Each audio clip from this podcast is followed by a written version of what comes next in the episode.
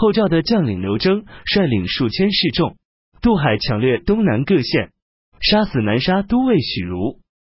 张俊乘着前赵的灭亡，又收复黄河以南的失地，直至狄道，设置五屯护军，与后赵接壤。六月，后赵派鸿胪孟毅授予张俊征西大将军、凉州牧，赐给九锡的礼遇。张俊把做后赵的臣子看作耻辱，不接受封职，扣留孟毅不遣返。当初，丁陵人翟斌世代居住在康居，后来迁入中原，至此时前来后赵朝见，后赵让翟斌当巨丁王。后赵群臣坚持请求石勒扶正皇帝尊号。秋季九月，后赵王石勒即帝位，大赦天下，改年号为建平。文武官员封职擢升，各有等制。册立妻子刘氏为皇后，太子石弘为皇太子。石弘喜好写文章，为人亲近敬礼儒雅之士。石勒对许光说：“石弘和悦安闲。”全然不像将军世家的儿子。许光说：“汉高祖靠马上的功绩夺取天下，汉文帝屏障陈静无为巩固天下。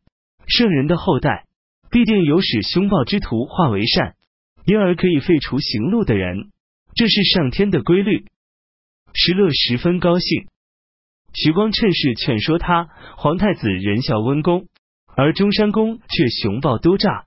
陛下一旦辞世。”我怕国家就不是太子所能具有的了，应该逐渐减少中山公的权势，让太子早些参与国政。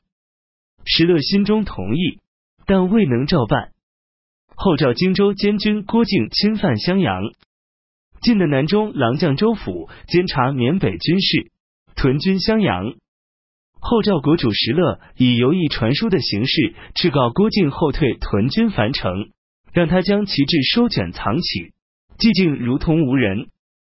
石勒说：“他们如果派人观察，便告诉他说，你应当自我珍爱，坚固防守。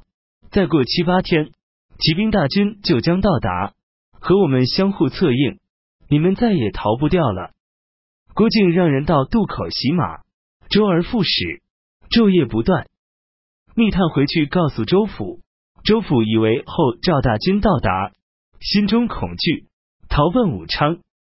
郭靖进入襄阳，中州的流民全部归降后赵。魏该的兄弟魏霞率领部众从石城投降郭靖。郭靖毁坏襄阳城，把居民迁到沔水以北，在樊城修筑城堡戍守。后赵让郭靖任荆州刺史，州府作罪被免官。修图王石羌背叛后赵。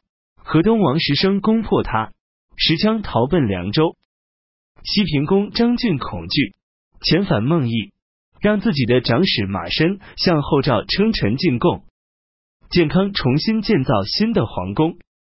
甲辰初十，晋改封越城王司马钦为河间王，封彭城王司马的儿子司马俊为高密王。冬季十月。陈汉的大将军李寿、督察征南将军费黑等人攻取巴东的建平。巴东太守杨谦、监军邱傲退走，保守宜都。六年辛卯，公元三百三十一年春季正月，后赵刘征又侵犯娄县，劫掠武进县，西涧将其击退。三月壬戌朔初一，出现日食。夏季。后赵国主石勒道业，准备营建新的宫室。廷尉上党人续贤苦苦劝谏，石勒发怒，要将他斩首。中书令徐光说：“即便续贤的话不能听从，也应当宽容他。怎么能因为一时之言便斩杀列卿呢？”石勒叹息说：“作为君主，如此不能自己决断吗？寻常百姓家资达到一百匹。”还想买住宅，何况我富有四海呢？这宫殿终究是要营建的，我暂且下令停止建造，用以成全我的耿直大臣的正气。于是赐给续贤眷一百匹稻米一百斛，又下诏让公卿以下官吏荐举贤良方正之士，并且命令被荐举的人交相推荐援引，用以开拓求贤的途径。在襄国城西建起明堂、辟雍、灵台。秋季七月，成汉的大将军李寿进攻阴平、武都，杨南敌投降。九月，后赵国主石勒又营建邺城宫室，把洛阳作为南都，设置杭台。冬季，冬季太庙，成帝下诏把祭祀剩下的做肉送给王导。并且令他不用下拜谢恩。王导以有病为由推辞，不敢承受。当初成帝即位时年纪幼小，每次见到王导必下拜，给王导的手诏则说惶恐而言，中书写的诏书则说敬问。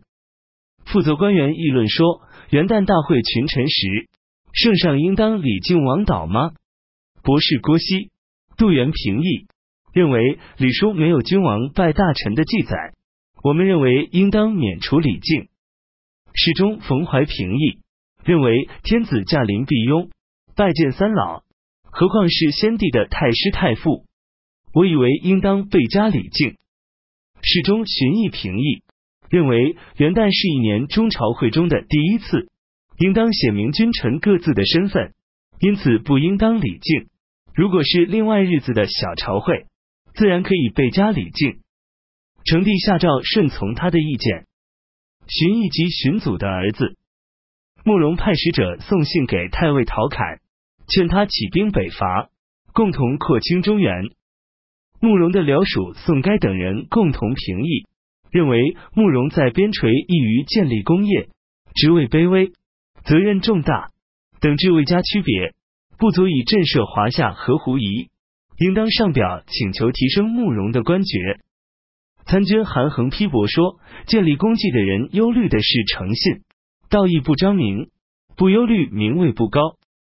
齐桓公、晋文公有匡扶天下的功绩，也没有事先要求天子按礼制加以任命来号令诸侯。应当修缮甲胄、兵器，除灭群凶。攻城之后，九锡的礼遇自会得到。这比起求君主要宠爱，不也光荣些吗？慕容不高兴，让韩衡出任新昌令。于是东夷校尉封抽等人写书文上奏陶侃幕府，请求封慕容为燕王，设行大将军事。陶侃回信说：功业成就加官进爵，这是古人的固有制度。车骑将军慕容虽未能为朝廷摧毁石勒，但忠诚仁义。尽心尽力。现在我把书文禀报给圣上，同不同意？授官早晚，应当由朝廷决定。